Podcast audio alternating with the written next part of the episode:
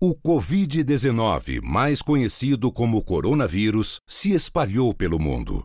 Informações sobre crianças com essa enfermidade são limitadas, mas sabe-se que elas apresentam sintomas leves. É recomendável ficar em casa e afastado de outras pessoas, especialmente se for diagnosticado, e continuar seguindo as recomendações de lavar as mãos, cobrir a boca e nariz e evitar tocar seu rosto ou superfícies de uso comum. Limpe e desinfete superfícies de toque constante. Para maiores informações, visite coronavírus.saude.gov.br. Obrigado. Produzido pelo Coletivo Podcast, uma iniciativa ABPOD de colaboração coletiva. Você está ouvindo uma produção Altia, podcasts criativos.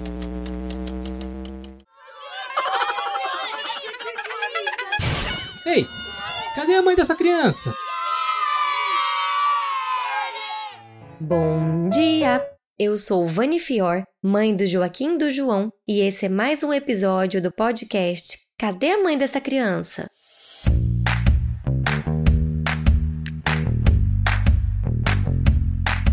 É agosto e nesse domingo comemoramos o Dia dos Pais. A gente sempre fala aqui de maternidade, das questões vividas por nós mulheres na criação dos filhos, mas cadê o pai dessa criança? Claro que existem muitas mães solo, muitos pais ausentes, mas cada vez mais os pais estão buscando ser mais participativos e ressignificar a função de pai. O que eu vou falar agora é embasado tão somente na minha percepção das coisas e nas conversas com as ouvintes e profissionais que participaram desse podcast. Não fiz nenhuma pesquisa científica. A cada geração que passa, o homem vem descobrindo que pode e deve assumir mais funções na criação dos filhos, a geração do meu avô era uma geração em que a principal função do homem era trazer dinheiro para casa e ser duro com os filhos. Meu avô nunca trocou uma fralda, nunca deu uma mamadeira. Ele mal sabia o que minha avó fazia com as crianças o dia todo. Ele chegava em casa e estavam todos limpos, alimentados, saudáveis. Não interessava muito como que chegaram naquele ponto. A geração do meu pai é a geração do pai que ajuda, sabe? O bom pai era aquele pai que ajudava a mãe, trocava uma fralda de vez em quando, dava banho nas crianças de vez em quando, brincava com os filhos de vez em quando, dava uns tapas também quando achava que era preciso, e nas horas importantes a resposta era a mesma. Pergunta para sua mãe: eu acho que a cada geração que passa, as mulheres vão entendendo que não têm a obrigação de arcar com todas as funções da criação das crianças e os homens vão aprendendo a ser mais parceiros. Hoje, eu vejo que aqui em casa nós dividimos bastante as funções, embora normalmente quem carrega a maioria dos julgamentos e das culpas ainda sou eu. Eu sinto que, e aqui me deem licença para generalizar, a maternidade ocupa um lugar muito maior na vida da mãe do que a paternidade ocupa na vida do pai. Não estou falando aqui sobre amor pelos filhos e nem divisão de tarefas. Não estou fazendo uma competição, mas Pergunta para as mulheres: em quantos grupos de mãe você está no WhatsApp? Agora para os homens: você tem quantos grupos de pais? Quantos perfis sobre maternidade você conhece? E sobre paternidade? É claro que existem grupos e perfis para pais, e é justamente para poder enxergar o outro lado da história que eu trouxe aqui o relato do Humberto Baltar, pai do Apolo, que é idealizador do coletivo Pais Pretos Presentes. Você pode saber mais sobre o grupo no Instagram, arroba Pais Pretos. Vivemos numa sociedade patriarcal que tem um modelo eurocêntrico de masculinidade. Esse modelo confere ao homem diversas atividades que ele deve exercer para que seja de fato lido, reconhecido e respeitado em sua masculinidade. E da mesma forma, Diversas atividades são consideradas exclusivamente da mulher. Essas atividades relativas ao sentimento, ao cuidado, ao zelo e à sensibilidade. Diante disso, os homens que se propõem a vivenciar algo além dessa moldura que lhes foi imposta, eles muitas vezes são achincalhados, são diminuídos, menosprezados e até mesmo isolados por outros homens. Basta ser um pai presente, por exemplo, um pai carinhoso, em que muitas vezes um homem se torna estigmatizado em rodas de conversa, na mesa de bar, naquele papo de futebol, simplesmente porque ele destoa dos demais.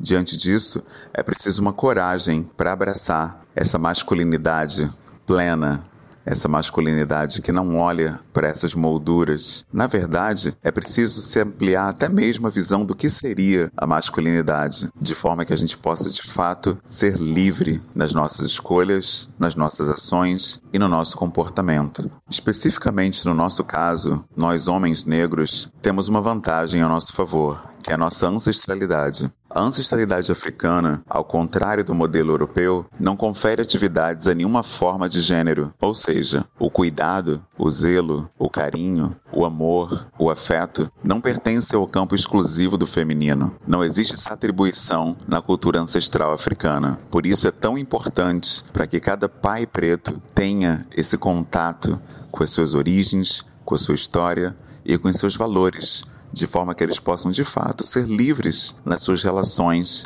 paternais, nas suas relações parentais e nas suas relações afetivas, conjugais também. Porque uma vez que o homem entende que não existe um papel específico para que ele tenha que desempenhar, a mulher recebe uma outra forma de cuidado, uma outra forma de atenção e, especialmente, uma outra forma de parceria. Eu falo por mim, por exemplo. A partir do que eu estudei, do que eu aprendi, da minha ancestralidade, eu percebi que eu me tornei pai no minuto em que eu soube da concepção do meu filho Apolo. Então, eu massageava a barriga da minha esposa, eu falava com meu filho ainda na barriga, eu massageava a perna dela quando ela começou a sentir os incômodos com a aproximação de dar a luz. À medida que o tempo foi passando, ela foi sentindo dores nas pernas e nada mais natural de que eu, enquanto parceiro, estar ali presente, massageando, reconfortando e sendo amigo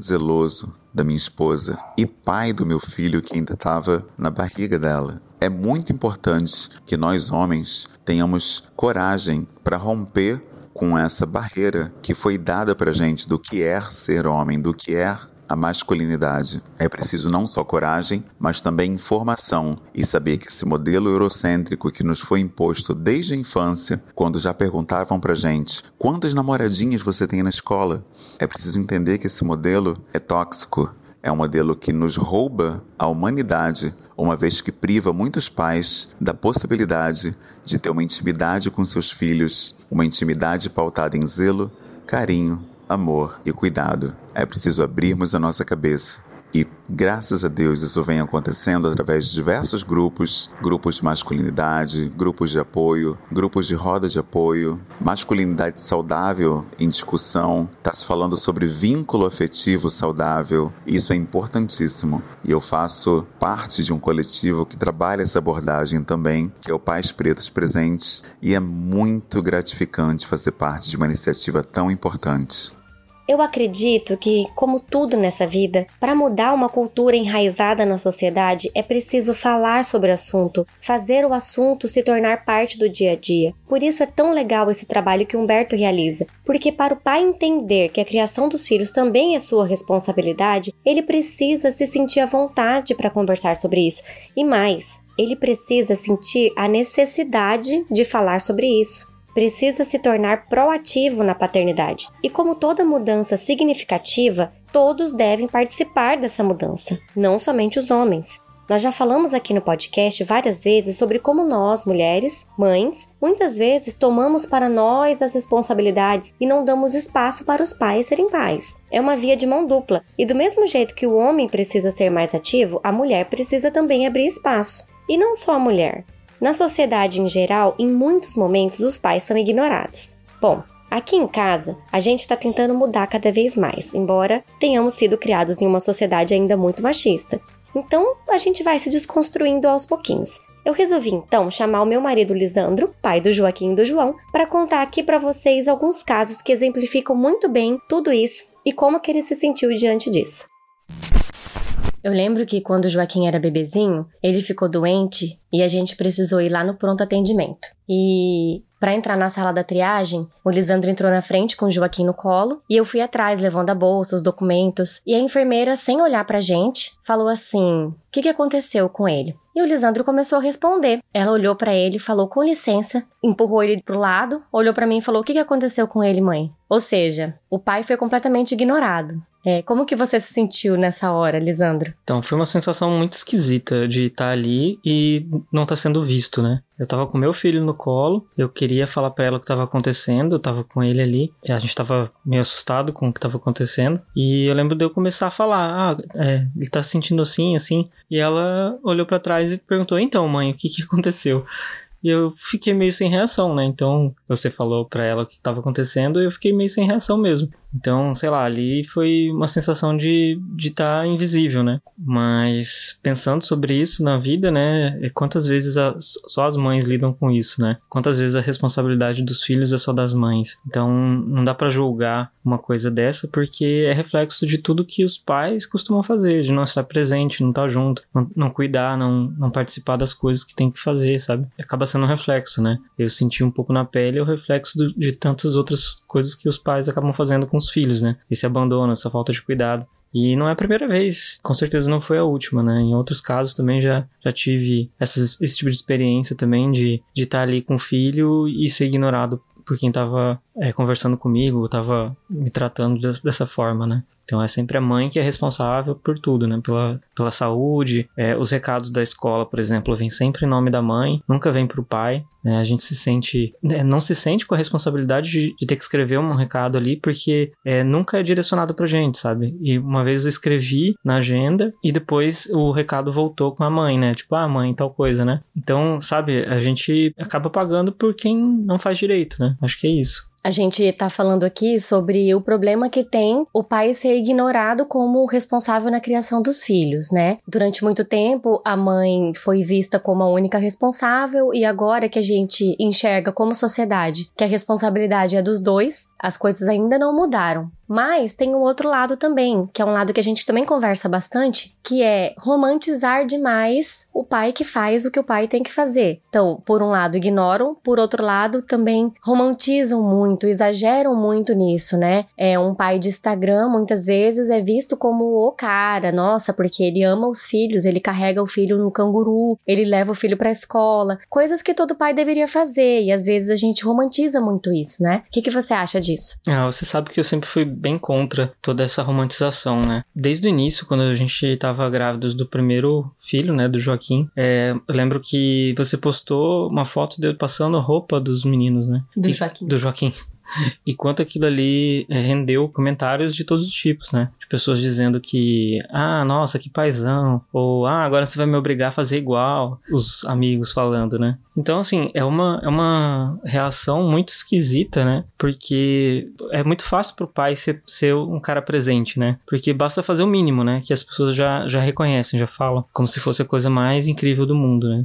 E eu sempre fui contra isso porque eu acho que eu não faço mais do que minha obrigação, sabe? Eu sou pai. E ser pai é fazer tudo que tem que ser feito. Trocar fralda, fazer, fazer comida, dar banho, fazer dormir. Tipo, isso não é ser um super pai. Isso é ser pai, né? E ser presente é ser pai, sabe? Não tem supervalorização disso, sabe? Mas eu entendo que é preciso também dar exemplo para quem se inspira, quem pode se inspirar nesse tipo de perfil, né? Mas eu acredito que esses perfis de pais na internet, o Instagram, o cara que tem um perfil focado em como ser um pai perfeito, né? Aquela coisa de fazer as regras, né? Postar um monte de regras sobre isso. É, o cara tá falando com a própria bolha, né? Um cara que um pai que é ausente, que não se liga na função que ele tem na vida dele, ele não vai olhar para um perfil desse e se sentir tocado, sensibilizado para fazer as coisas com o filho dele, né? Se a vida não fez isso, se é, se tornar pai não deixou ele sensível a ponto dele querer cuidar do, do filho dele, é, ele não vai ser sensibilizado por um perfil de Instagram, entende? Então, enquanto a gente não tiver não conversar entre nós, pais, sobre essas coisas e, e se apoiar e, e, se inspirar, assim, entre, entre nós mesmo,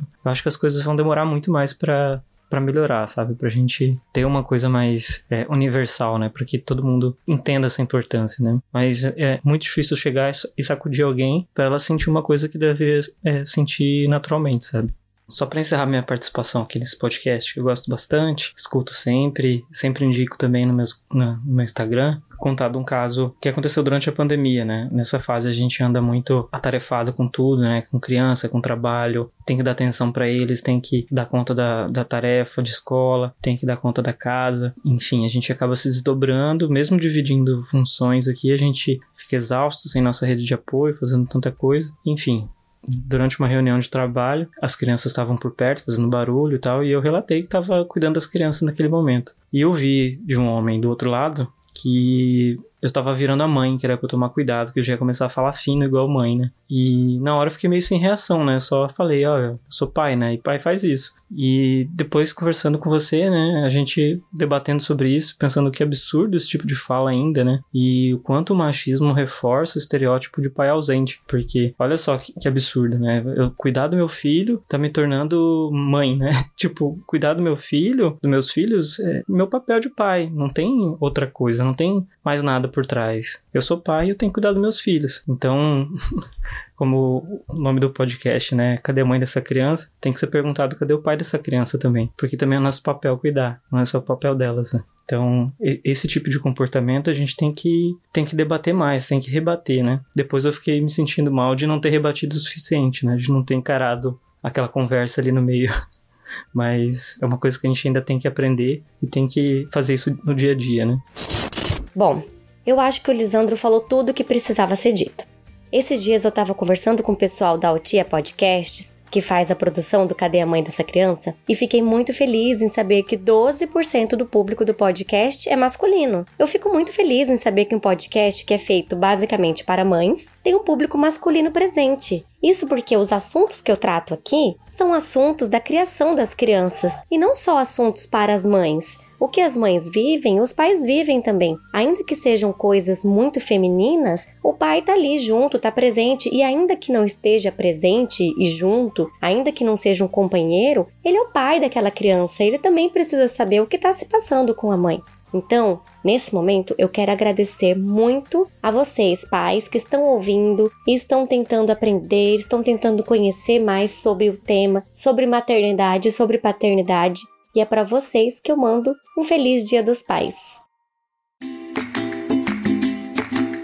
Você pode conhecer um pouquinho mais sobre o coletivo Pais Pretos Presentes, idealizado pelo Humberto Baltar, que participou do nosso episódio, lá no Instagram, @paispretos, e lá também tem um link para todas as outras redes sociais. Eles têm canal no YouTube, tem Twitter e todas as redes sociais estão lá. E você também pode conhecer um pouquinho mais do trabalho do Lisandro Castro no Instagram dele, arroba Lisandro Castro, ou no site lisandrocastro.com.br. Ele é fotógrafo de família e eu sou um pouco suspeita para falar, mas é um baita de um fotógrafo. E se você quiser ajudar o nosso podcast a continuar existindo, é só baixar o PicPay e procurar Cadê a Mãe dessa Criança e assinar a partir de R$ reais por mês. Você já consegue ajudar a gente. Agora deixa eu ir, porque a aula do Joaquim vai começar agora. Tchau!